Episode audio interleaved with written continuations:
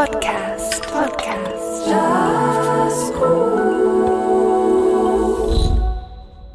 Geschätzte Jazz-Podcast-Hörerinnen und Hörer, willkommen zur Mai-Ausgabe. Wenn sind ihr das letzte Mal rassistisch beleidigt oder aus rassistischem Motiv diskriminiert worden? Vielleicht gerade in den letzten Tagen oder noch gar nie? Ja, was ist Rassismus eigentlich und welche Auswirkungen hat er speziell im oder auf der Kulturbetrieb? Über das reden wir in der folgenden Palaver Live-Aufzeichnung vom Montag, 11. April aus der Kulturgarage bei Okro in Chur. Das Gesprächsformat Palaver diskutiert, debattiert und präsentiert vierteljährlich Themen rund um den Jazz und um Kultur. Der Podcast Ausklang macht der Musiktyp wie immer in Kooperation mit dem Magazin Jazzmore. In dieser Ausgabe hören wir die Musik von Nicolas Ziliotto.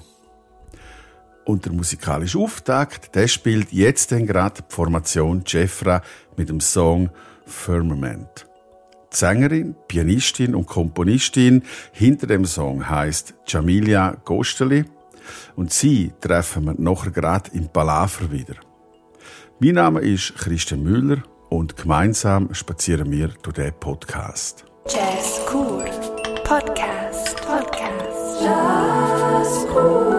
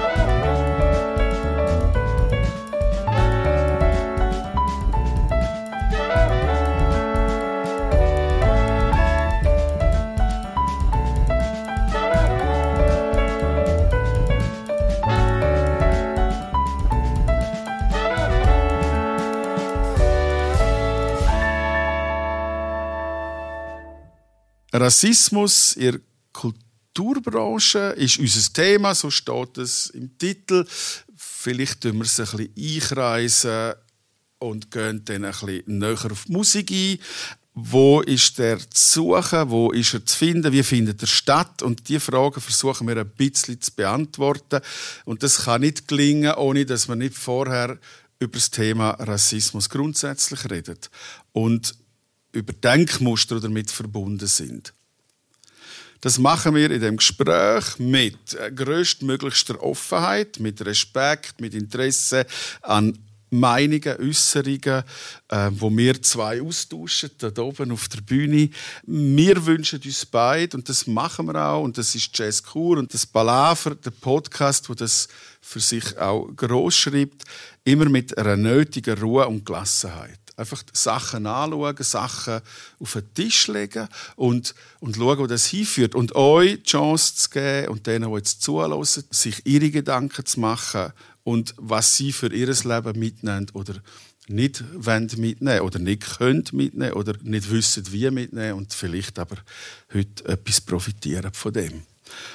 Wir können sicher nicht einmal oben alle Fragen beantworten, die Welt umkrempeln oder alles abschließend besprechen. Das ist einfach nicht möglich. Für das haben wir zu wenig Zeit. Ich befürchte schon, das sage ich jetzt, obwohl ich es vielleicht rausschneiden äh, im Podcast. Vielleicht müssen wir eine Mehrteilung machen, wenn es so gut läuft, dass es einfach länger dauert, das wissen wir nicht. Aber äh, jetzt schauen wir mal, wo der hinführt.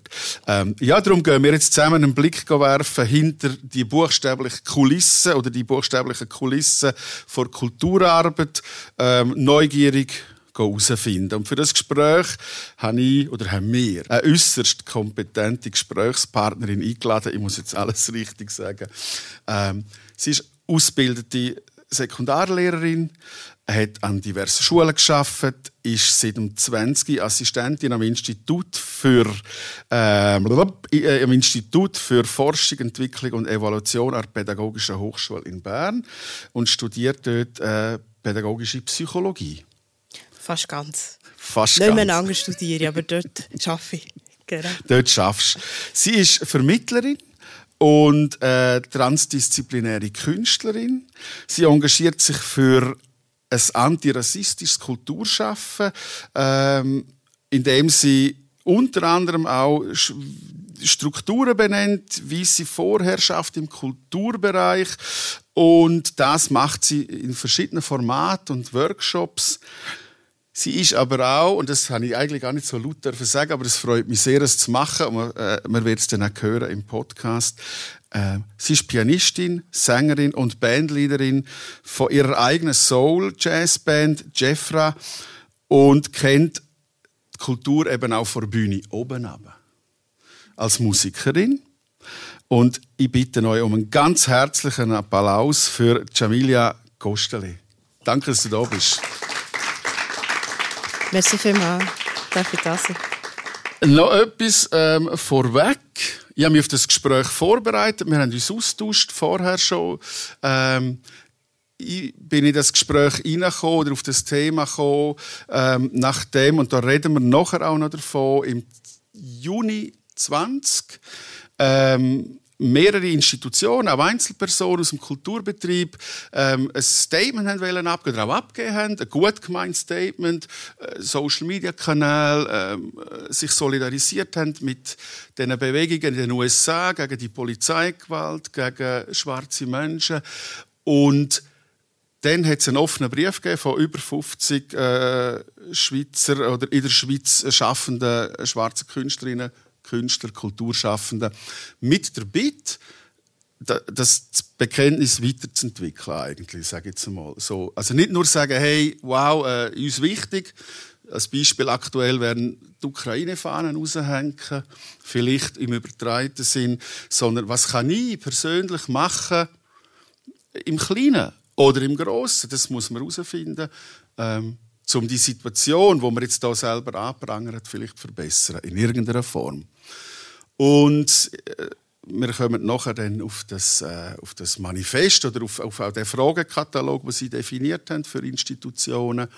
ähm, noch zu sprechen. Aber das ist so der Auslöser für das Gespräch bei mir, wo ich habe, das ist ein Thema scheinbar, wo ich wenn höchstens am Rand auf dem Schirm hat bis dorthin und gefunden okay, es hat in der Schweiz jetzt ein, ein Eklat in irgendeiner Form, um das so zu nennen. Also schauen wir doch mal genauer her.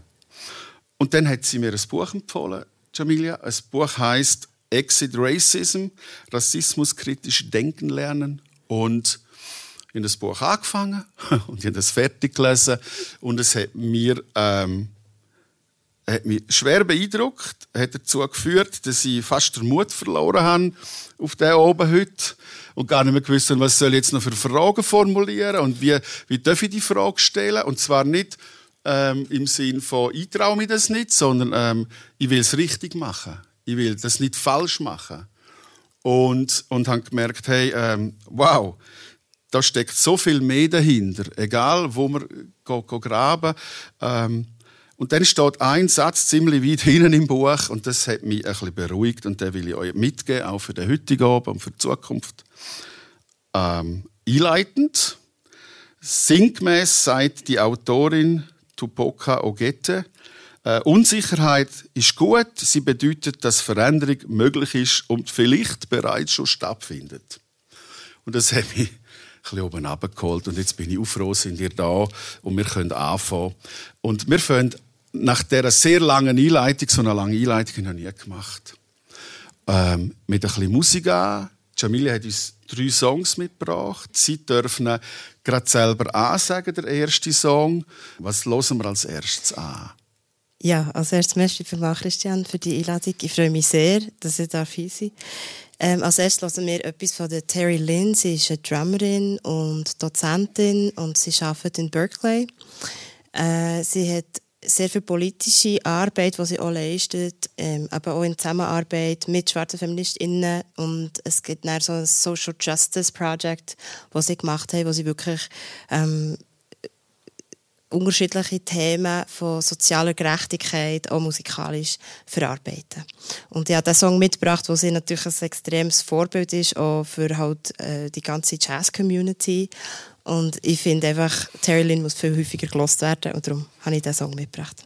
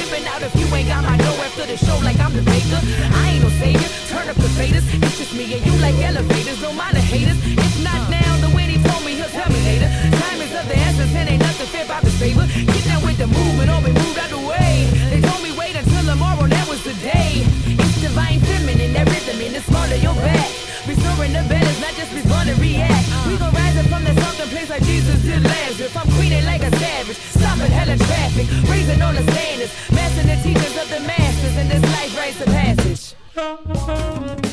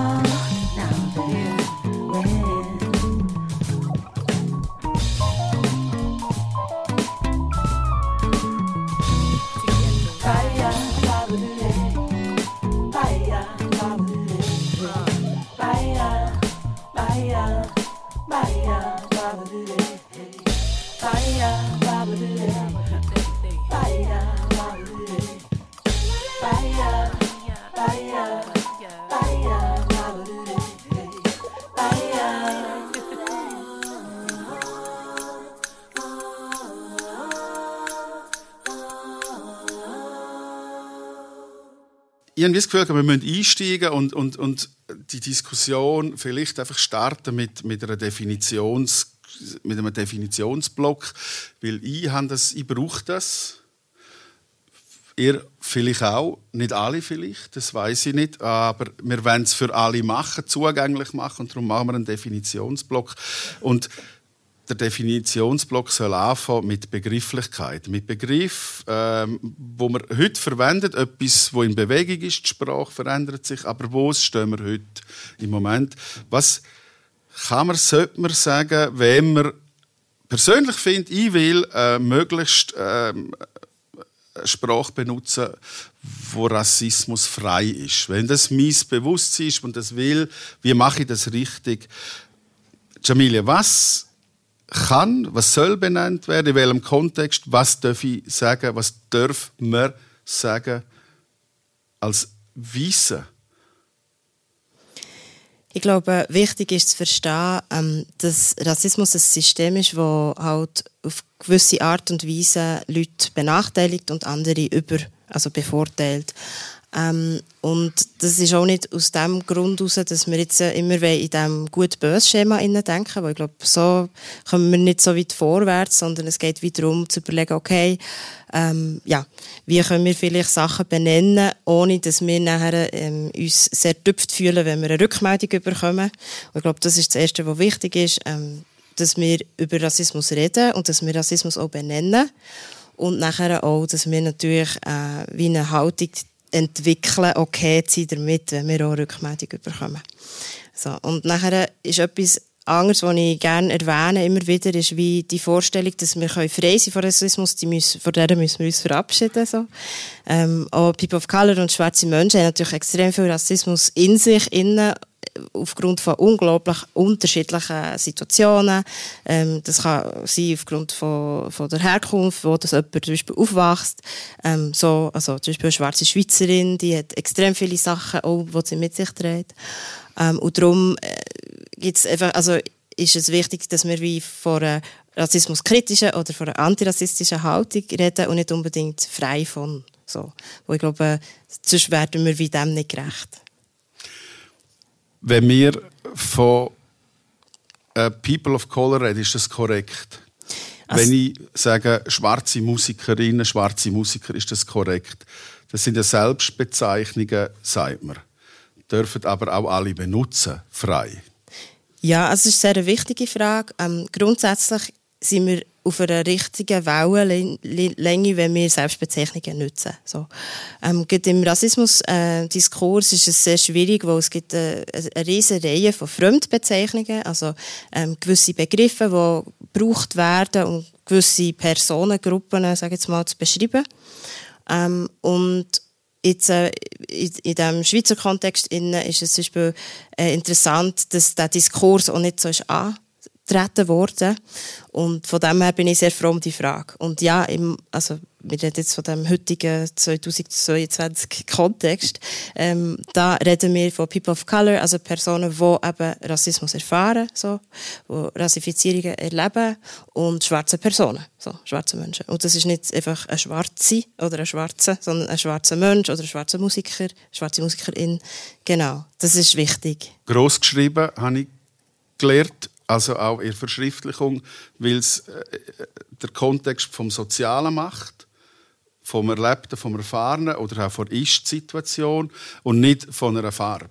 Richtig, ja. Klein geschrieben. Das ist, glaube ich, ganz entscheidend. Das ist sehr wichtig. Genau, das ist zum Beispiel etwas, was unsere ähm, grossen Medienhäuser bis heute nicht haben verstanden obwohl es immer wieder Rückmeldungen gibt. Ähm, Genau, also es geht nicht irgendwie um die Beschreibung von einer Hautfarbe, sondern halt eben um soziale Konstruktion und was das halt bedeutet. Oder? Also wir gehen davon aus, dass ja das eine sehr spezifische Art von, wir nennen es gruppenbezogener Menschenfeindlichkeit ist. Ein wunderschönes, langes Wort.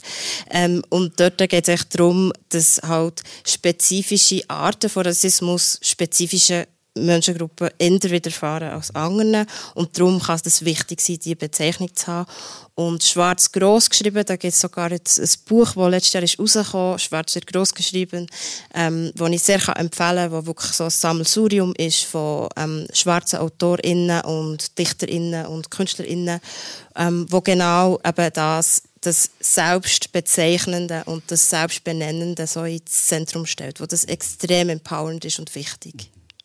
Jetzt gehen wir nochmal ein bisschen allgemeiner und ich frage ganz kurz und knapp, äh, auch da können wir jetzt wieder äh, überfüllen damit, ganz kurz ein Abriss Rassismus. Für die, die gerade keinen Plan haben oder sagen, ja, äh, hä? Wo, wo soll ich jetzt anfangen, wenn ich jetzt frisch vor Leben erklären also ich probiere jetzt den Spickzettel-Vortrag abzulesen. Nein, also ich glaube, wichtig ist zu verstehen, ähm, Rassismus ist ein konstruiertes System. So. Also es hat äh, ja, seit 400 Jahren, wir gehen davon aus, äh, geht's, ist es darum gegangen, dass gewisse Personen ähm, können wie ausgenutzt werden, versklavt werden. Und das hat nur funktioniert, indem halt eben ihre Menschlichkeit wie getrennt ist worden von ihrem Menschsein sozusagen. Und ähm, auch, also ich habe jetzt letztes Jahr einen Vortrag mit einer angehenden medizinischen Person. Und dort ist ganz klar, Rasse in dem Sinne gibt es wie nicht. So. Das gibt es auch bei Tieren nicht. Es ist auch etwas Konstruiertes. So. Also die Gene sind wie designt worden, ähm, dass das Aussehen sich ändert. Ähm, und bei Menschen gibt es das erst recht nicht. Und wie ich das sehr gerne erkläre, ist halt ähm, auch im Englischen, es gibt wie die zwei Begrifflichkeiten. Das eine ist eben ähm, Race in dem Sinn schräg geschrieben, also eben ähm, ethnische Herkunft und das andere wäre Breed. So. Und was im deutschsprachigen Raum das Problem ist, dass wir dort wie nicht so ähm, die Unterscheidung machen. So. Und darum ist zum Beispiel extrem problematisch, dass der R-Begriff, Rasse, dass der R-Begriff noch immer in der Verfassung ist, zum Beispiel in der Schweiz. Und was ist Rassismus? Was macht Rassismus? Rassismus ist ein System, das systematisch gewisse Menschengruppen ähm, unterdrückt und sie benachteiligt.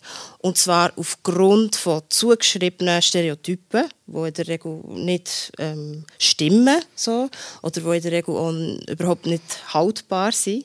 Und es macht eben ähm, so wie eine, Möglichkeit, äh, Personen irgendwie in einer, in Gruppe einfach anzuschauen. Also die Individualität von Menschen wird irgendwie abgesprochen. Und natürlich hat es eben dann die Gründe gehabt, im Zuge vom Kolonialismus, wo es darum ging, äh, Personen halt einfach zu eigenen Zwecken auszunutzen. Und das hat überhaupt in der Gesellschaft keinen Anklang gefunden, wenn man nicht hat gesagt, ja, schau, das sind eigentlich nicht so ganz Menschen, das ist eigentlich wie okay. Und so ist das halt zustande. Und jetzt für unseren heutigen Kontext ist, glaube ich, wichtig zu verstehen, dass ähm, Menschenrasse gibt es nicht, aber Rassismus gibt es. Und das ist erfunden worden, das ist gemacht worden, das ist eine ganze Pseudowissenschaft drumherum gebaut worden, um das irgendwie zu legitimieren. Aber ähm, die Folgen von Rassismus die sind extrem stark und die sind noch immer sehr, sehr stark. Du hast die Schweiz jetzt schon mal genannt. Ich mache jetzt den Bogen noch mal einleitend. Für viele ist Rassismus einfach knüpft mit mit bösen äh, Gruppen irgendwo, wo auf andere losgehen, mit äh, Gruppierungen oder Parteien, die mehr oder weniger offensichtlich rassistisch äh, kommunizieren. Ähm, wir haben alle die Bilder aus den USA vor Augen. Die USA formuliert auch für die restliche Welt gefühlt, wie Rassismus in den Medien stattfindet irgendwie. Und doch hat halt auch eine Schweiz eine Vergangenheit äh, und nicht nur Vergangenheit, vielleicht da noch einen kleinen Einschub noch dazu, dass man nicht frei ist davon zu sagen, wir zeigen auf die USA an, was die alles falsch machen und wir sind eigentlich voll okay. Ja, also ich glaube, das ist etwas sehr Zentrales. Ich glaube, dort ist ähm, etwas wichtig zum Verstehen, dass natürlich die Schweiz maßgebend überhaupt äh, Dreieckshandel hat möglich gemacht, dass eben die ähm, Verschiffung von Menschen und von Gütern äh, vom afrikanischen Kontinent in andere Orte. Und ähm, also Beispielsweise in der Schweiz hat es bis 1964 Menschenzoos gegeben, also wo Leute können äh, Zirkusticket äh, kaufen, um jetzt in diesem Fall schwarze Menschen anzuschauen. Und das waren Personen, die einfach völlig aus dem Kontext gerissen, irgendwie eingekleidet wurden und hier vorgeführt. Oder? Also wenn wir natürlich davon ausgehen, ah ja, die Schweiz hat ja selber wie nicht so Kolonien gehabt, wir sind jetzt nicht ganz so schlimm, ja, das ähm, Argument ist nicht stichhaltig. Und das zweite Problem ist auch, ähm, also im Zuge beispielsweise von der Ermordung von George Floyd ist eigentlich auch ganz klar der Slogan gewesen, hey, passieren tut das eh, der Unterschied ist die Filmkamera gewesen, also dass jemand mit dem Handy gefilmt hat. Und ganz ähnlich ist es hier auch. Also wir haben zum Beispiel den Fall von Marsch, wo eine schwarze Person, äh, ein schwarzer Mann ist auf, den, auf den Gleisen erschossen worden von der Polizei und der Fall ist letztes Jahr passiert. Oder? Also wir haben genau gleiche Gewaltauswirkungen haben wir hier auch. Der Unterschied ist oft, Sachen werden nicht publik und das heisst, die ganze ähm, also dass es wie kann skandalisiert werden in der Gesellschaft und dass es auch wie eine, eine Sichtbarkeit gibt, dass die Gewalt existiert und dass es rassistisch motivierte Sachen sind, die häufig passieren. Ähm, das wird häufig ausblendet, genau wo eben halt kein Beweismaterial da ist. Ich werde überleiten in der Umgang mit unserem eigenen Rassismus, also jetzt so dem Allgemeinen ins Persönlichere, möchte äh, aber der Weg so ein bisschen über die Sicht von den People of Color nehmen und fragen, was löst das aus oder wie geht man mit dem um heute? Es gibt, man muss glaube ich, eine Strategie entwickeln und das macht wahrscheinlich jede Person anders im Umgang, im Umfeld mit, mit Rassismus, egal wie, welche Intention oder wie groß oder wie klein der herkommt. Ja, eben, so wie du es schon gesagt hast, ich glaube, jede Person geht sehr anders um mit dem. Ich glaube, was für mich etwas war, was wichtig ist, zu erfahren, ist, dass Rassismus ja alle betrifft. So. Also es ist wie nicht irgendwie, ähm, wo die Personen betroffen sind davon und andere nicht, dass das nicht mit uns allen ja etwas macht. Und ich glaube, das ist etwas, was ich gemerkt habe, ähm, dass das manchmal ein Widerstand tritt, so im, im Sinne von, ja gut, aber ich habe ja nichts mit dem zu tun oder ich bin ja nicht so, ich möchte ja nicht so sein ähm, und sich dort so ein bisschen auf die Verantwortung zu nehmen. Und es ist noch interessant, also jetzt ein Beispiel, das ich persönlich erlebt habe, ist, dass ich ähm, wie so einen Facebook-Post gemacht habe nach einer Reihe von ganz vielen schwarzen Kacheln, die auf Facebook erschienen sind, so, wo sich Leute solidarisiert mit der Black Lives Matter-Bewegung. Und ich habe dort wieder geschrieben, ähm, das Schweigen in meinem weißen Umfeld ist sehr laut. Und es hat unglaublich viel ausgelöst. So, die Leute haben sich extrem äh, teilweise empört. Und ich habe dann gemerkt, okay, offenbar ist da wie etwas ähm, dahinter, wo die Leute sich angegriffen fühlen. Und dann habe ich gemerkt, okay, in diesem Fall ist da etwas dahinter. Und ich habe lange überhaupt gar keine Sprache gehabt, um überhaupt über Rassismus zu reden. Und ich glaube, das ist auch etwas, was sehr häufig passiert. Es passiert wie kein Diskurs und das ist das, was eigentlich die Schwere ausmacht.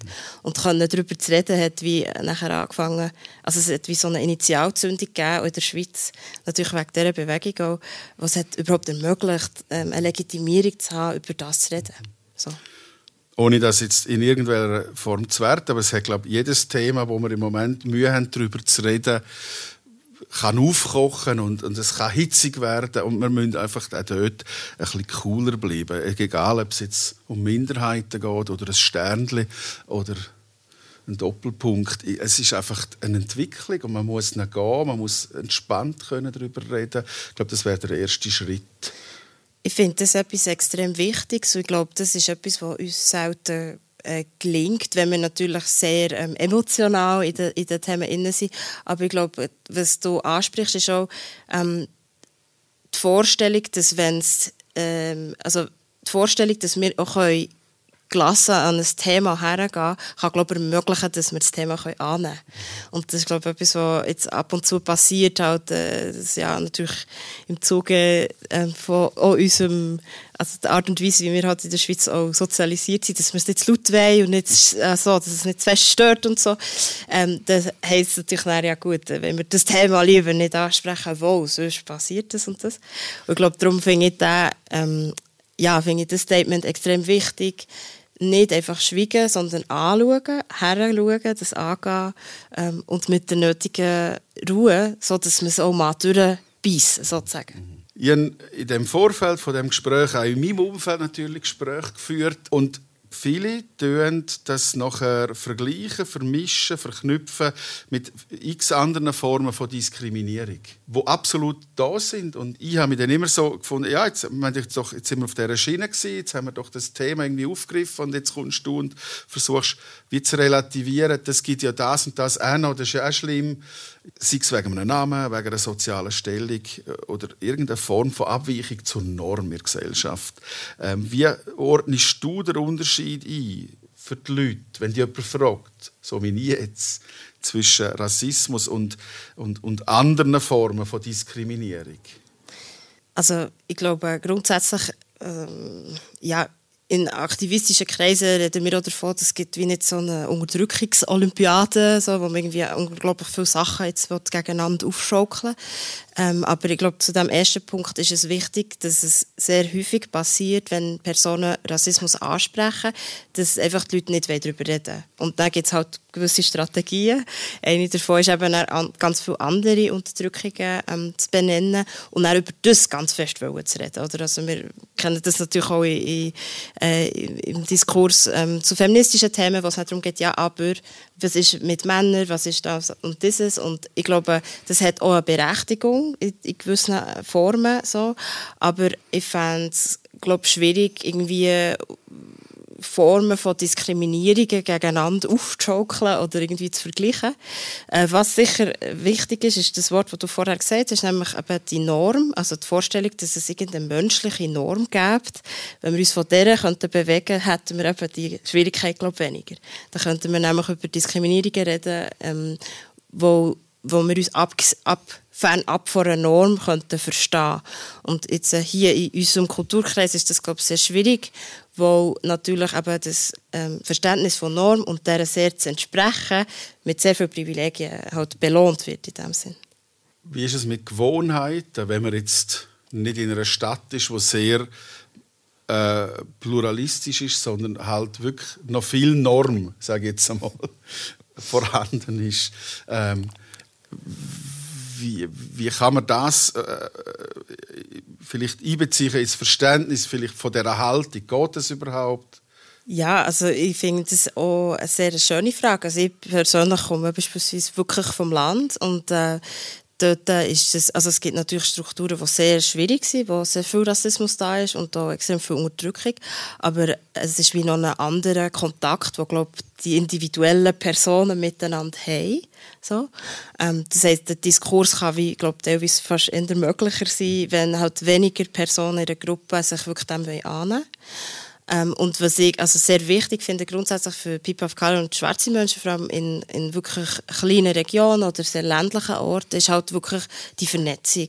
Oder? Und das ist etwas, wo, also das ist schon nur eben Erfahrungsaustausch zu machen, ähm, so, wo, was ich ein bisschen schade finde, ich glaube, das ist auch etwas sehr Spezifisches, also das kennen Leute aus Graubünden auch, ähm, dass halt Orte, wo irgendwie vielleicht weniger ähm, äh, innovativ wirken oder so, dass einfach alle jungen Leute abzügeln. So. Und ich glaube, das kann wie nicht eine Lösung sein, sondern es, es braucht wie Orte, die sich eben dem annehmen und sagen, hey, wir möchten eigentlich jetzt zum Beispiel eine antirassistische Gemeinsversammlung haben. So, und wie ging das? Okay, wir wissen es nicht, dann können wir vielleicht die oder die Person fragen. oder? Mhm.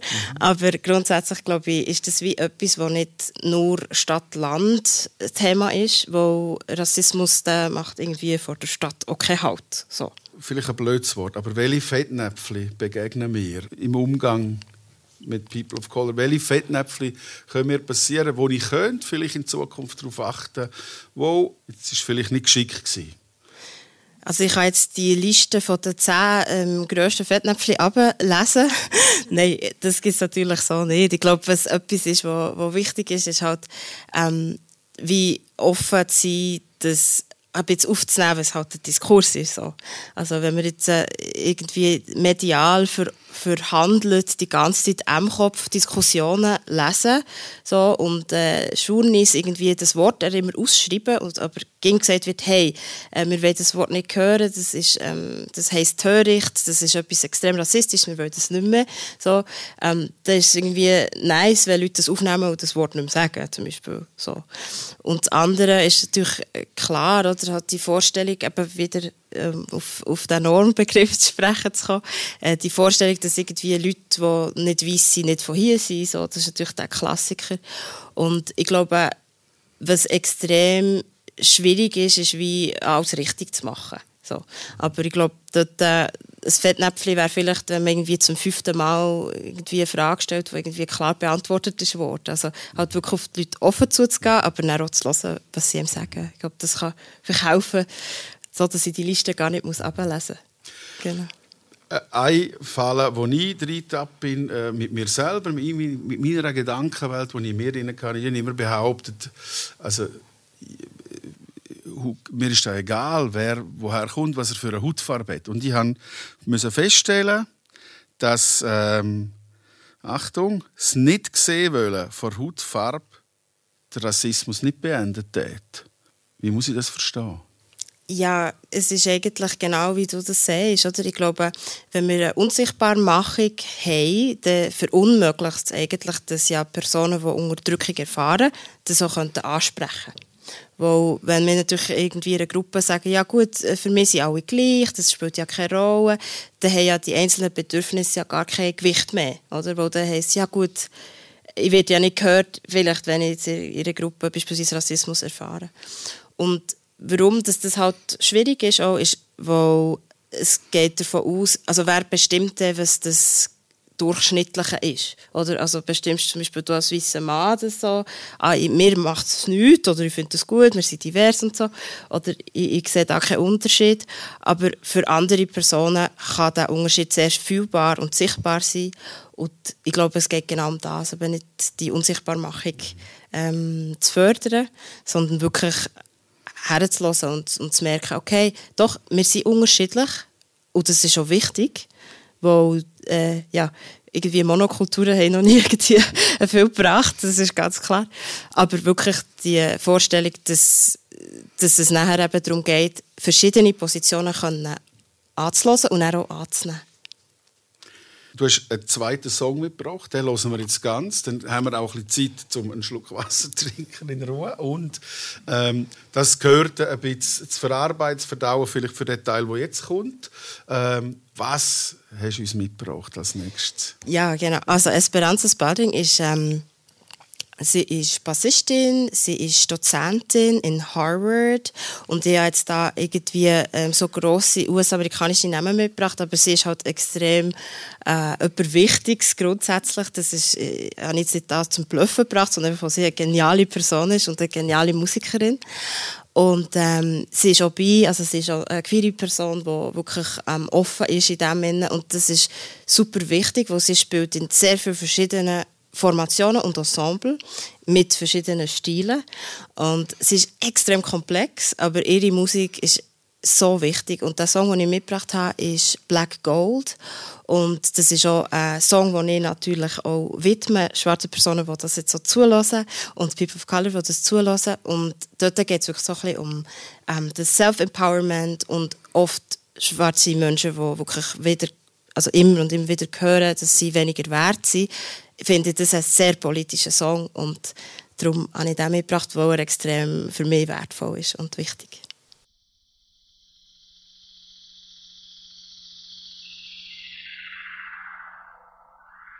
Hold your head as high as you can, high enough to see who you are, little man. Life sometimes is cold and cruel, maybe no one else will tell you, so remember that you are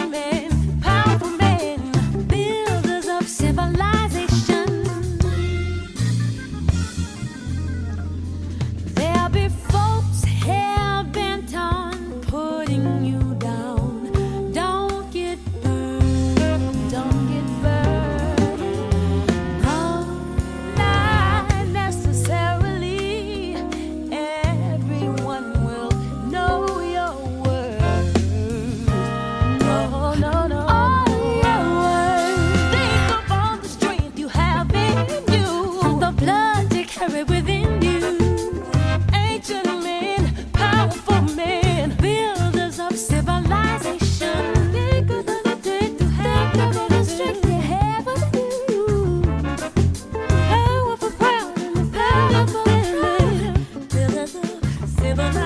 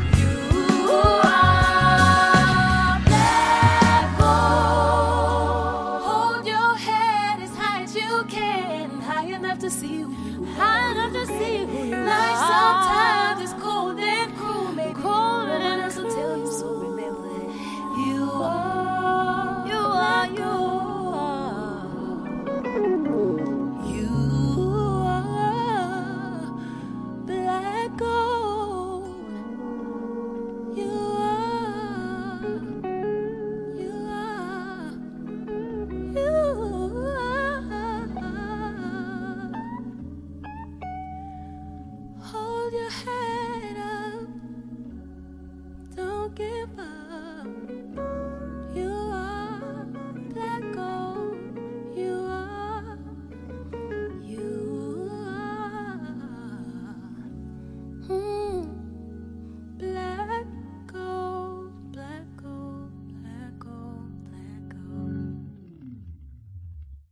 Sie singt und spielt natürlich gleichzeitig, wo man merkt. Jetzt hast, hast du gerade das gesagt.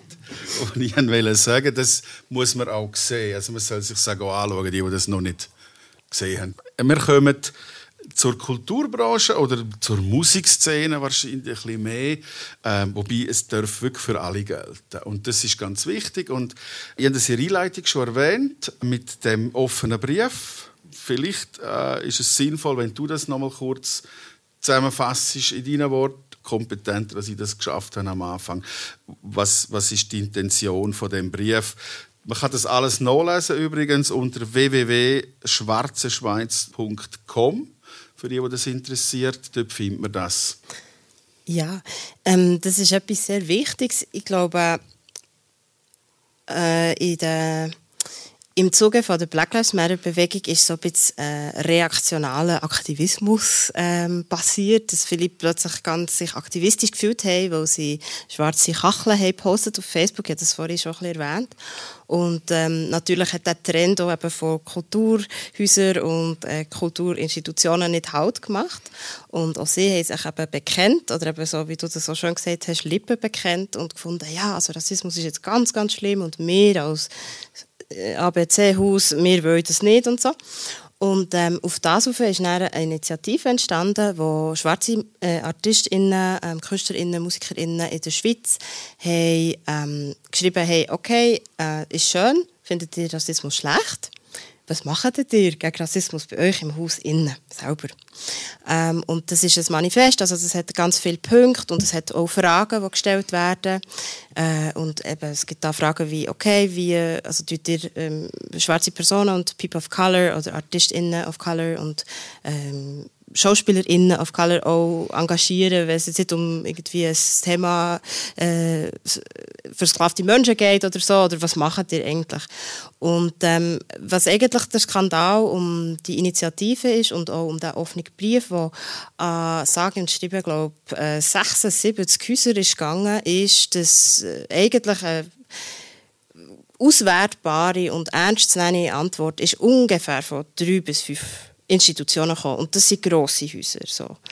Und das ist auch etwas, was sehr häufig passiert, halt, wenn eben, ähm, Rassismus benannt wird oder wenn eben gefragt wird, so, hey, okay, inwiefern, wenn ihr ja so wollt, antirassistisch sein wie, inwiefern die eure Aktionen für das sprechen, äh, dass der eben das grosse Schweigen kommt. So. Und so war das auch dort. Gewesen. Und ich habe eigentlich nachher nur einen Auszug gelesen von einer Antwort von einem grossen äh, Tanzhaus ähm, in der Schweiz. Ich muss es jetzt sagen, welches, das ist glaube relativ klar. Äh, und dort ist dann äh, ganz klar gestanden, ja, okay, eigentlich, ähm, wir machen eigentlich nichts dagegen. So. Also in anderen Worten. Also in schönen Sätzen. So. Und das ist natürlich wieder sehr äh, ein Schlag auch halt für die ganze Community, wo wir sind ja, also das ist auf zwei Ebenen schwierig. Oder? Das eine ist natürlich eben, dass, wie gesagt wird, ja eigentlich, wir machen wie ich nichts oder wenig. Ähm, aber wir haben jetzt irgendwie eine Fachexpertinnengruppe für das und dieses oder was auch. So, also es ist wie die Intention zwar da, aber es ist wie nicht konkret. Und das andere ist natürlich eben gut für im Kulturbereich, ähm, es ist glaube wie aus, aus der Intention heraus entstanden, so, oh, es gibt jetzt hässige schwarze Kultur, ähm, und jetzt wollen wir ihnen wir wollen Rechenschaft ablegen, weil wir wollen nicht. Wir wollen das nicht. Das ist ähm, nicht okay und wir wollen das nicht. Aber es ist wie nicht gedacht worden aus einer Sicht auch einem Publikum. Weil ein Publikum kann nicht grundsätzlich als weiss gedacht werden, oder? Und ich glaube, das ist die, die, die Problematik, die eben die Häuser haben, ähm, dass sie Produktionen machen, dass sie Sachen kuratieren und dass sie die Sachen machen in der Vorstellung, werden das anschauen. Und da geht eben ganz viel, aber wenn sie natürlich wüssten, hey, also das ist ja nicht ein weißes Publikum, sondern es ist ein diverses Publikum, dann würden ganz viele Sachen gar nicht mehr gehen. So. Oder? Und dort ist, glaube ich, das Problem, ähm, auch eben in, Teams von KuratorInnen, dass dort, also in den entscheidungsträchtigen Positionen, ähm, Personen sind, die sich dem nicht bewusst sind und in der Regel halt einfach auch keine People of Color irgendwie in den Führungspositionen sind von diesen Häusern. Genau. Ich habe den äh, Fragenkatalog mir geschnappt, der dann auf dieser Webseite war und habe ihn im Rolf geschickt und gesagt, ganz offen und ehrlich, kurz und knapp, einfach aus Sicht von Jazz Kur einmal beantworten. Und ähm, ich habe beschlossen, dass ich das natürlich auch wird vorlesen was, was wir machen oder nicht machen. Unkommentiert, einfach einmal zeigen und, und, und einfach spannend zum sehen. Und natürlich kann man nachher auch über das äh, reflektieren, vielleicht kurz. Ich versuche es so schnell wie möglich machen. Wie viele schwarze KünstlerInnen sind bei euch im Programm jährlich vertreten? Und das sind bei Jazz Kur 3 bis 4 Prozent, 7 bis 9 KünstlerInnen. Die gleiche Zahl bei äh, wie viele schwarze KünstlerInnen, Kulturschaffende sind, ähm, genau, sind, sind dann aktiv, wenn es eben nicht um so Themen geht wie heute also das Gespräch, das wir zusammen führen, zum Beispiel, ich wäre jetzt hier ausgenommen, also ein Konzert, in dem Fall ein normales Konzert, 3 bis 4 Prozent, also die Zahl deckt sich mit der ersten Zahl. Wie ist denn die Löhnung von schwarzen KünstlerInnen, Kulturschaffenden, äh, die im Programm vertreten sind? Werden die gleich entlohnt wie die weißen KollegInnen? Und alle Künstler kommen bei Jazz Kur und Künstlerinnen ähm, gemäß Vereinbarung Schweizer, vom Schweizer Musiksyndikat zahlt über ähm, unabhängig von irgendwelchen Ethnien, Religionen, Geschlechter, Herkunft etc. Das zahlen wir nach dem Muster. Profitieren äh, wir von unentgeltlicher Arbeit von schwarzen Künstlerinnen, Künstlern, Kulturschaffenden äh, in irgendeiner Form? Nein. Das ist so ein bisschen programmatisch, denn Personal, Organisationsstruktur, ähm, wie viele schwarze Personen sind in Ihrer Institution angestellt? Keine. Was für politische Positionen haben die Mitglieder von Jazz Kur? Oder der Vorstand für die Mitglieder können wir das schwerlich beantworten. Sehr breites Publikum, aber sehr ein offenes mit allen möglichen Sensibilisierungen. Im Vorstand hat es keine schwarze Personen fünf politisch unabhängig, einer ein Vertreter von freien Listen äh, mit ganz unterschiedlichen Sensibilisierungen, aber offen und interessiert. Gibt es äh, ethische Richtlinien bei Jazz Kur in irgendeiner Form? Nein, haben wir nicht. Wie stellen wir sicher, dass schwarze angestellte Künstler ihnen geschützt werden, einen sicheren Raum haben, wenn sie bei uns auftreten? Nicht mit irgendwelchen Richtlinien machen wir das. Jazz Kur sagt, wir dulden keine Diskriminierung, pflegen einen offenen Umgang. Und bis jetzt ist keine offen an uns angetragene Diskriminierung vorgefallen gegenüber schwarzen KünstlerInnen. Das sind unsere Antworten oder Jazz Kur antworten auf das.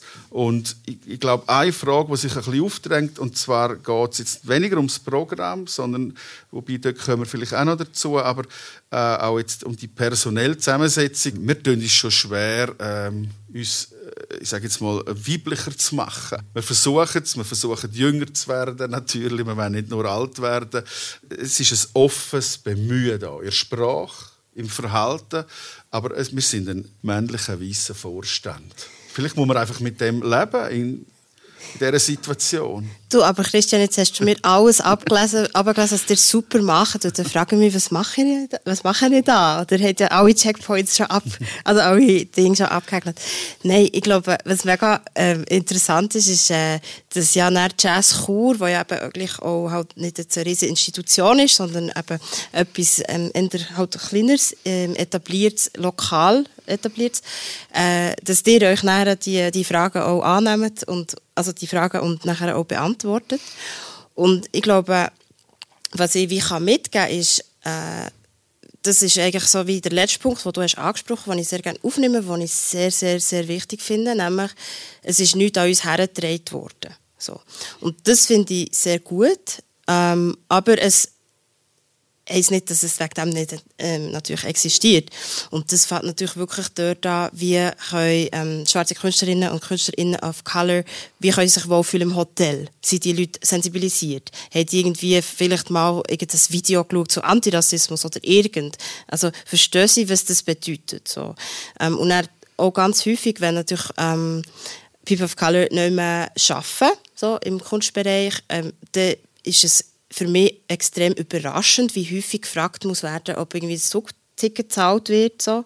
Und warum dass ich das explizit mache, ist natürlich, weil ähm, aufgrund von Marginalisierung, also Unterdrückungen, ist es so, dass tendenziell Personen vielleicht auch weniger Zugang haben. Die können vielleicht nicht, die einfach nicht das Auto, das sie mit der Cousine teilen, sondern die haben beide Käse oder wie auch immer. Das heißt schon nur Mobilität ist ein Thema. Ähm, der sichere Raum nicht nur auf der Bühne, sondern eben neben der Bühne auch oder ab der Bühne. Ähm, genau. Und das andere ist auch, dem, die diverse Gruppe bringt eigentlich nichts, wenn sie dann nicht sich weiterentwickelt. So. Und das ist wichtig, dass ihr das anerkennt. Ihr seid eine homogene Gruppe, die jetzt das veranstaltet. Aber ähm, ihr habt auch äh, Möglichkeit, das zu ändern. Und ich glaube, das kann passieren über Ausschreibungen, also proaktiv zu sein, so Call for MitarbeiterInnen und dann explizit zu machen. Ähm, People of Color werden bevorzugt und da geht dann irgendwie die Nackenhaare auf, aber das ist sehr wichtig, oder? Oder dass explizit geschrieben wird, so, wir suchen Leute, die ähm, beispielsweise Fluchterfahrung haben oder wir suchen Personen, die ähm, nicht cis-männlich sind. Ge äh, die Sachen wie zu, ähm, zu schreiben und das so zu normalisieren, dass das gesucht wird. Und das andere ist dann, jetzt kann man eigentlich alles, was ich gesagt habe, wieder vergessen. weil ähm, es kann nicht gelöst werden natürlich mit eben, ähm, Quotenpositionen so in dem Moment oder? Und jetzt im antirassistischen Diskurs nennen, nennen wir das Tokenism auch. Also wo wie eben näher gesagt wird ja gut ähm, wir äh, haben zwar irgendwie nie äh, schwarze Personen die bei uns arbeiten aber wir haben nachher irgendwie äh, ähm, eine Person, die nachher alles zum Thema Rassismus macht oder so. Und, und das ist natürlich sehr gäbig. Und so geht es natürlich nicht. Sondern wichtig wäre auch, dass zum Beispiel, ja, wieso nicht explizit eine schwarze Grafikerin suchen? So, wieso nicht überlegen, okay, ähm, können wir irgendwie KuratorInnen ähm, engagieren und dann mal sagen, hey, wir Männer machen jetzt mal zwei Jahre Pause. So. Und warum ist das wichtig? Ich glaube, dass wie wirklich wegtreten davon, ja, es hat ja schon so funktioniert und jetzt die homogene, etablierte Gruppe muss eine Anstrengung machen. Was häufig kann helfen ist einfach mal den Platz frei zu machen, wo ganz viel funktioniert, sehr gut und die Leute werden sichtbarer durch das und ich glaube, das kann wie helfen in diesem Moment. Wir haben jetzt schon ein paar Sachen angesprochen. Das ist auch in deiner Antwort jetzt an, an den Fragenkatalog, den ich abgelesen habe von uns, viele Sachen schon reingebracht.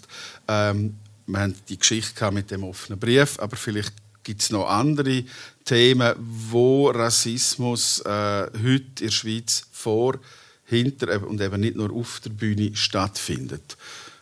Ja, ich glaube, ich würde wie ähm, explizit halt so sagen, schon nur der, der, ähm, der Fakt oder das, das, was wir häufig antreffen, ist, wer bekommt welche Gigs, wie, so.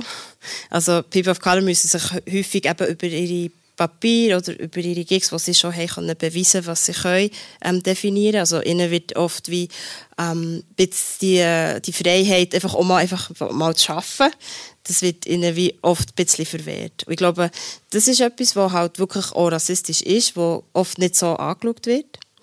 Ähm, nachher das andere ist auch explizite ja, ich sage jetzt mal, targetete Suche, so, also wenn es irgendwie darum geht, im Knopf das Theater irgendwie umzusetzen, dann wird irgendwie nachher eine schwarze Person gesucht, aber ähm, äh, Orfeo beispielsweise, so, was eigentlich eine schwarze Hauptrolle wäre, dort wird dann jemand die wird dann besetzt, die Rolle in einem grossen Haus äh, mit einer nicht schwarzen Person. Also es macht wirklich Sinn.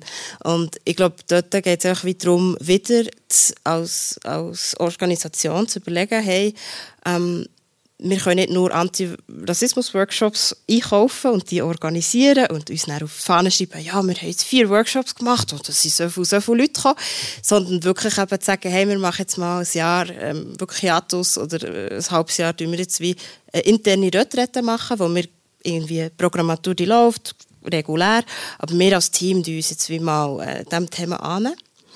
Ähm, und nachher geht es wirklich auch darum, es kann zum Beispiel auch etwas geben wie Reparationen, also dass wirklich auch Personen ähm, aus, aus diesen genannten Gründen, wo sie oft eben unentgeltliche Arbeit leisten, wo es heisst, ja, wir können doch mal Kaffee trinken und schwarze Personen sehr, sehr viel Bildungsarbeit leisten gratis, ähm, dass nachher wirklich äh, Fachpersonen eingeladen werden und wirklich richtig gezahlt werden für das. Und das ist jetzt etwas, was die zum Beispiel machen, aber das ist relativ selten, wo häufig wird es also nicht geframed so in einem Event, also wo beispielsweise dann wirklich eben eine Sprecherin kommt, die schon einen Namen hat und wieder am Haus Geld einspielt. Und wie ich das zum Beispiel gemacht habe in Workshops, die explizit so heißen, Rassismus auf und hinter der Bühne, so, ähm, dass ich dann zum Beispiel sage, ja gut, äh, also das Haus darf echt nichts an dem verdienen. So. Und dann geht der Diskurs los, ja, aber wie geht das und so, wir können doch nicht irgendwie das Haus füllen, wir haben keinen Eintritt und so. Dann, dann sage ich, ja, aber das ist, es geht genau um das, wo es kann nicht sein, dass es wieder ähm, zugeschnitten ist auf ein Publikum, das zahlen kann und es muss eben ähm, offen sein und es muss können wie eine einen Diskurs ermöglichen. Und das passiert dann nicht, wenn 20 extrem akademisierte, kunstinteressierte Leute zusammen über irgendetwas reden, wo äh, da hat jemand eine Meinung und alle anderen 19 klatschen. So. Und so passiert natürlich die Entwicklung nicht.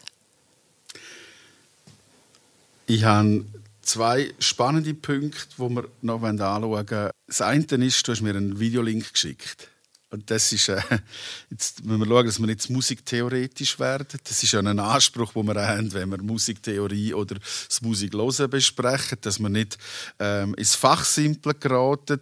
Aber ähm, äh, ein spannender Gedanke, ein herausfordernder Gedanke, das ist ähm, der Professor Phil Ewell aus den USA, ein, ein, ein hoch angesehener eigentlich äh, äh, Lehrer, Musiktheorielehrer und äh, Cellist ist er. Er hat ein Thema auf den Teppich gebracht, das viele Leute recht vor den Kopf gestoßen hat. Im, in dieser Diskussion Rassismus und Musik. Kannst du das kurz erklären? Und ich glaube, man muss das wie selber nachher auch ein bisschen verfolgen, wenn es einem A interessiert und B, man auch will eintauchen in die Welt so, von ihm. Also das, das kann man nicht einfach in vier Sätzen machen, auch in dem Fall wieder nicht. Ja, ich glaube, was vielleicht zu dem Video oder grundsätzlich zum Diskurs zu sagen gibt, ist, ähm, äh, also die Frage stellt sich ja häufig auch, beispielsweise jetzt im hiesigen Kontext, warum ist Jazz schon weiss, so, also sowohl von Dozierenden, aber auch häufig von Studierendenseite aus. Ähm, und wir sind natürlich geprägt von einer, von einer Musikgeschichte von natürlich, ja, äh, wichtigen Musikschaffenden um uns herum. Aber ich glaube, was Problematik ist, dass wir halt so in diesem eurozentristischen äh, Weltbild, also dass wir wie bei uns so ein bisschen schauen, dass wir davon ausgehen, wir haben die Musiktheorie erfunden. So. Und das kann man vielleicht jetzt mal einfach gesagt so auf das abbrechen. Und dass es eben eine sogenannte Musiktheorie gibt, also schon irgendwie die Arroganz zu haben, dass die Musiktheorie gibt. Ähm, und nachher auch aber äh, alles andere halt so ein bisschen rückständiger anzuschauen oder ein bisschen ähm, weniger elaboriert anzuschauen. Und das kommt natürlich von Mit alles andere ist gemeint zum Beispiel indische indische Volks Musiktheorie zum voilà, Beispiel. Ja. Genau. Oder, oder grundsätzlich. Es, ist wie halt, es wäre wie wenn, wenn wir würden hergehen und sagen, es gibt diese Sprache. Und die wäre jetzt in diesem Moment Berndeutsch so. und alles andere ist nicht Sprache, oder es ist so ein bisschen, ja. genau, äh, wir sagen es jetzt nicht. Genau. So ein bisschen weniger elaborierte Sprache. Und das ist natürlich äh, sinnfrei in dem Moment, wo wir äh, natürlich das als Sprache anschauen, in dem Kontext, wo wir aufwachsen. So. Und was er natürlich extrem macht, ist, er erzählt, dass das überhaupt erst möglich ist, aufgrund von eben dieser Auslöschung. Das ist ein Punkt. Es gibt ja mehrere Punkte. Und wir haben das vorhin schon ein bisschen angesprochen.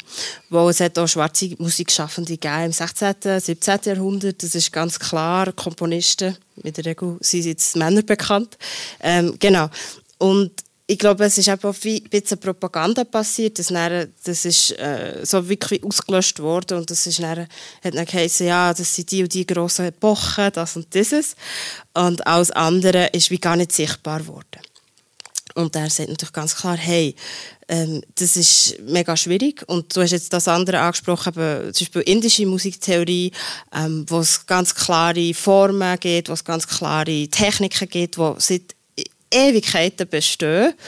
Und nachher, ganz, ganz, ganz, ganz in der Neuzeit, ähm, wird das irgendwie musiktheoretisch in einem weißen Kontext bestimmen und nachher hat die ganze Welt jetzt dem sozusagen, das war das Beispiel von Glissando dort. Ähm, und das ist interessant, oder? Das ist auch bisschen so wie, wir nehmen etwas, ähm, was es eh schon gegeben hat und nachher tun wir, wir es auf eine gewisse Art und Weise als ähm, professionell bezeichnen und dann ist das wieder Status Quo. Und dort hat er natürlich einen sehr grossen Aufruhr äh, nach sich gezogen, wo durch die ganze Community ist irgendwie fast vom Stuhl gefallen und gefunden hat, ja, sicher nicht, und wir sind doch Musikerinnen, wir sind doch nicht rassistisch, geht's noch. So, und das andere aber auch die Vorstellung, dass jemand eigentlich schon musiktheoretische Sachen oder halt jetzt, äh, sagen wir jetzt mal technische Sachen, dass es das in anderen Kontexten eh schon lange gibt ähm, und dass man es vielleicht nicht selber erfunden hat. So. Also ja, Stichwort wäre jetzt Ricola. Oder? Also, wer hat es erfunden? Nicht immer der weiße Raum, sagen wir es mal so. Also es lohnt sich vielleicht dem nachzugehen, wenn einem das interessiert. Viel Jewel, Evel geschrieben mit Doppel-L am Schluss, wenn ich nicht ganz unsicher bin. Und ähm, Sprache ist ein anderes Thema. Sprache ist ein mächtiges Werkzeug, äh, auch im Umgang mit Rassismus. Welche Fehler können Veranstalter machen? Ihre Kommunikation vielleicht, also gegen außen. Sie machen das Programm und es muss gar nicht etwas zu tun haben mit dem Thema Rassismus, aber man kann auch dort Fehler vielleicht machen ja, also ich glaube grundsätzlich, wenn es irgendwie sehr viele Attribute gibt, wo also positive, die zugesprochen werden, eben irgendwie zum Beispiel Weisse, also das ist jetzt eine, eine wunderschön klare, helle, weisse, ähm, perfekte Inszenierung, also einfach halt, es gibt ja häufig wie die Programmtexte daherkommen, gibt es dann auch Beschreibungen. Oder das ist jetzt sehr, äh, irgendwie, also ja, einfach die Attribute, oder, die zugeschrieben werden, ich glaube, dort hat Vorsicht mit der Sprache. Und das andere, ähm, die Vorstellung, glaube dass es wie, äh, ja, dass es wie extrem kompliziert muss sein. So. Also es gibt jetzt halt auch VeranstalterInnen oder halt grosse Häuser, die jetzt auch so, also wenn wir davon ausgehen, jemand hat eine kleine Ahnung von Antirassismus, dann reden wir von einer Person als woke. So. Und äh, jetzt gibt es solche Häuser, die haben irgendwie Wokeness äh, Nachhilfe bekommen und äh, jetzt da, sehr jetzt da um sich werfen mit den extrem vielen und komplexen Begriffen, um zu zeigen, ja, sie haben jetzt alles verstanden und haben jetzt da, sind jetzt da sicher super parat und die da sicher nichts Schlimmes reproduzieren. Und ich glaube, das kann man eigentlich auch abstecken. Oder? Also, weil da gibt es eben Personen, die halt wirklich möchten, sich mit Antirassismus auseinandersetzen, die möchten einen Einstieg finden. Und dann heisst es, ja, hier hast du mal die Enzyklopädie, jetzt kannst du mal 15 Stunden daheim büffeln und dann kannst du mit uns reden, weil wir es jetzt schon verstanden. Und das ist, glaube ich, der Fehler, der passiert. Und darum, ich würde einfach raten, die Sprache auch simpel zu halten aber auch, was kann funktionieren, ist beispielsweise so mit Fußnoten zu arbeiten, also er erklären, warum wird schwarz groß geschrieben oder so, solche Sachen. Ähm, und einfach wirklich bei, bei sich bleiben. So. Und nicht irgendwie zeigen, jetzt auch wieder, Antirassismus ist nicht ein Wettbewerb, weil, also es, es, geht nicht um das, sondern es wäre einfach schon mal schön, wenn man überhaupt über Rassismus reden kann, was passiert im Kulturbereich, also in der Schweiz gibt einige Akteure der Kultur, wir haben jetzt schon viel angesprochen. Es gibt noch einen Teil, den schauen wir die ganze Zeit an, oder ich schaue vor allem aufs Blatt und zu dir rüber, aber jetzt auch zu euch. Das ist das Publikum oder die, die jetzt zuhören. Das ist ein wichtiger Teil der Kulturbranche. Und über den werden wir jetzt auch noch reden, über euch, über das Publikum. Was kann ich im Publikum machen, äh, welche Prägung von Rassismus kann ich erkennen oder wie kann ich reagieren, wenn ich etwas erlebe? Habe ich diesen Auftrag überhaupt? Das ist mir eine wahnsinnig schöne und wichtige Frage. Ich glaube, das Publikum hat sehr viel Macht äh, als Gruppe und macht im positiven Sinn, also einen sehr grossen Impact. Und ich denke, wenn halt Inszenierungen passieren, wo Rassismus reproduziert wird oder wo, ja, äh, wo irgendwie Sachen aufgeführt werden, die nicht okay sind, ähm, dann finde ich sehr wohl, das Publikum hat sogar die Pflicht zu reagieren. Und ich fände es so schön, also es gibt äh, zum Beispiel... Äh, ein Theater gegeben, das aufgeführt wurde und da hat irgendwie, der Titel war irgendwie, ähm, ich, ich weiß nicht genau, was der Titel war, aber es ist sehr ein, ein, ein rassistischer Titel und auch das Stück war rassistisch. Gewesen.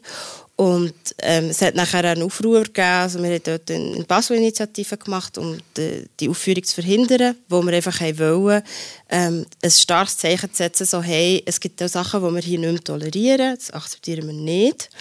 Und der Regisseur hat es überhaupt nicht verstanden. Er hat sogar eine Privataudienz in, in Antirassismus. Er da irgendwie extrem viele Leute gehabt, die ihm haben erklärt haben, das, das, das, das ist mega schwierig und das kannst du davon nicht bringen. Äh, und er hat sich wieder überhaupt nicht darauf einlassen und das Stück ist dann in Chur tatsächlich aufgeführt worden. So. Ähm, und das sage ich jetzt auch nicht irgendwie, um da Pagen zu, äh, äh, zu schnallen, sondern einfach zum zu sagen, ähm, ChurerInnen, die hätten einfach zum Beispiel können sagen hey, wir kaufen jetzt alle Tickets und bleiben aber Fan. So. Das ist ein starkes Statement, das das Publikum machen kann. Ein, ein solidarisches Fanbleiben. Oder ähm, ja, mit, mit den Leuten in der, in der Politik sagen, hey, äh, wir als Publikum, wir akzeptieren das nicht, wir wollen nicht, dass so etwas vorgeführt wird. So. Äh, das ist extrem wichtig. Und nochmal, ähm, nicht denken, dass das ein weißes Publikum ist. Es kann zum Beispiel eine Initiative sein, wo es ein grosses Transpi gibt, ein grosses Transparent, wo drauf steht, hey, äh, im Publikum sitzen nicht nur weiße Menschen. Das wollen wir hier nicht. So. Und es muss auch nicht alles so proaktiv sein, sondern ich glaube dort auch wieder, ähm, redet mit euren Freundinnen of Color, mit euren schwarzen Freundinnen und fragt sie, hey, wie, wie ist das für dich, wenn das Theaterstück hier aufgeführt wird? Oder wie ist das für dich, wenn, äh, das, wenn jetzt die Komikerin da äh, keine also Comedy-Auftritt hat, wo extrem Rassismus reproduziert und sie werden euch sagen, hey, merci, sagst, also fragst und ich finde das mega schlimm und das und dieses. Und nachher fragen, hey, was würdest du dir wünschen, was könnte man machen? Und dann dort auch wieder vernetzen. Wir können miteinander chatten und uns äh, austauschen und nachher ein Statement setzen. Und das ist das, was ich den Leuten zutraue. Und vor allem einem Publikum. Ähm, ein Publikum ist eine, sehr, eine, eine Gruppe, die sehr, sehr kritisch kann sein kann. Und das andere kann aber dann genau auch so wichtig sein, nämlich wenn ähm, äh, Auftritte passieren von politischen Personen, die, die antirassistisch handeln oder von MusikerInnen, die, die äh, politisch sind, geht an die Gigs, unterstützen das. Oder das ist etwas extrem Wichtiges. Ähm, nach formieren und, und, und, unterstützen schwarze Personen und äh, Kulturarbeitende of Color. Das ist sehr, sehr wichtig und ist, glaube ich, auch gut machbar. Danke, Jamilia, für deine Zeit und das engagierte Gespräch und das Votum jetzt für euch ans Publikum zum Schluss. Schön bist du da gewesen. Zuerst einmal danke, einen Applaus. Merci viel, viel mal. Bereitschaft. Wir steigen mit zwei Sachen aus. Zuerst mit einem Gedanken für euch und für uns alle, von mir. Und dann mit einem Song, den du mitgebracht hast, zum Schluss. Der Gedanke ist auch etwas, was mir jetzt in Recherche mir, äh, so äh, einfach wie die Schuppen sind gefallen. Einfach als schöner Gedanke oder schön, als wichtiger Gedanke, so muss ich sagen.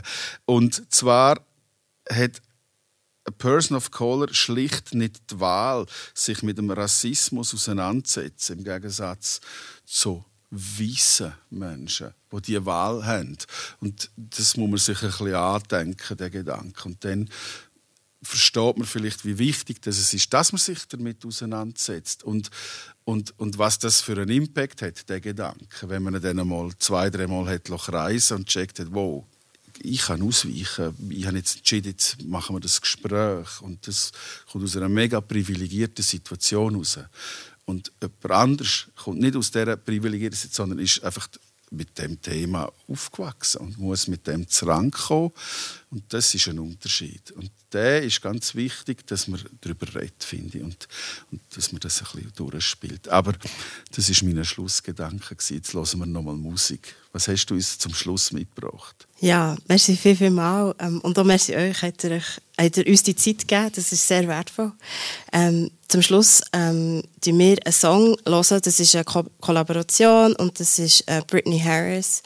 Und sie ist eine schwarze lesbische Musikerin, die extrem, extrem gute Musik macht mit ähm, so nahen und sehr emotionalen Themen. Sie macht unglaublich politische Musik und sie macht auch sehr zugängliche Musik. Also es ist sehr vielfältig, es ist auch poppig, es ist auch folkig, es ist auch jazzig. Und warum das wichtig ist, dass sie Raum bekommt hier, ist, weil ähm, sie hat ein extrem herzes Leben gehabt und sie ist aber jetzt, und sie ist einfach genial. Und sie ist jetzt so weit, dass sie mit einfach extrem die Bühne bekommt, um, um ihre, ihre Themen anzusprechen. Und sie hat auch einen Song, wo sie explizit über Rassismus singt. So. Und es ist wichtig, aber nicht, dass wir jetzt immer Ella Fitzgerald mega ähm, hypen. Natürlich, I mean, Ella Fitzgerald. Aber ähm, wir haben auch in unserer Zeit heute haben wir extrem politische MusikerInnen. Und ähm, darum ist es wichtig, das mitzunehmen. Und diesen Song habe ich mitgebracht, weil es ist ein Song, der extrem viel Kraft gibt und extrem Fakt. Und ich möchte es auch wie euch auch mitgeben. So, Antirassismus ist etwas, das extrem Kraft geben und fegen oder Das heisst, ihr könnt auch mal ein antirassistisches Konzert oder Konzerte organisieren oder es könnte auch antirassistische Gucken geben. Das wär's doch, oder? Ähm, ja, wie auch immer. Äh, Britney Harris ist jemand, der sehr berührt und einfach extrem talentiert ist. Und ich habe das mitgebracht, wo ich finde, wir müssen irgendwie noch mit, einem, mit, einem, mit einer guten Energie auch aus dem Gespräch raus. Und merci vielmals. Yes, beautiful people. Do you know what's better than putting on for your city? Is your city putting on for you? Uh, yeah, the city putting on for you. Yeah, see the real, recognize the truth. Huh?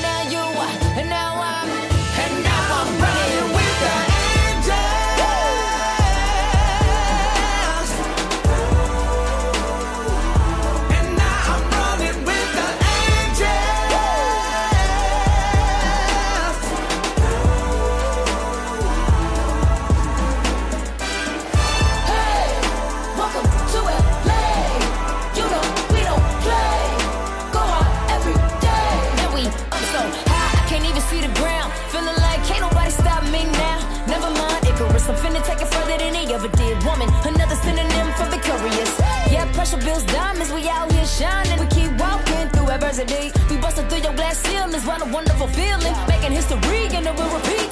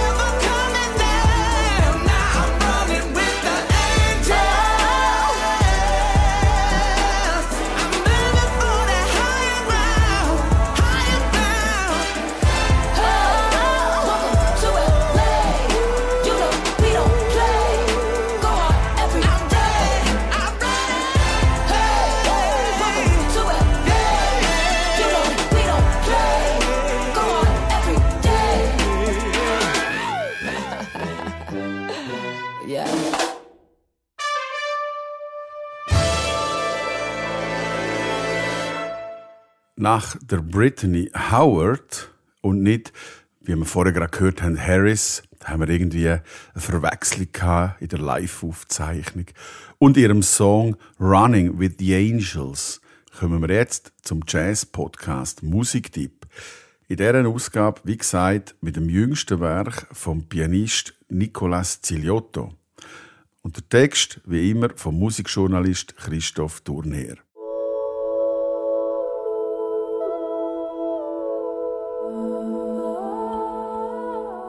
Die Bandbezeichnung auf dem CD-Cover lautet Trio und String Quartet.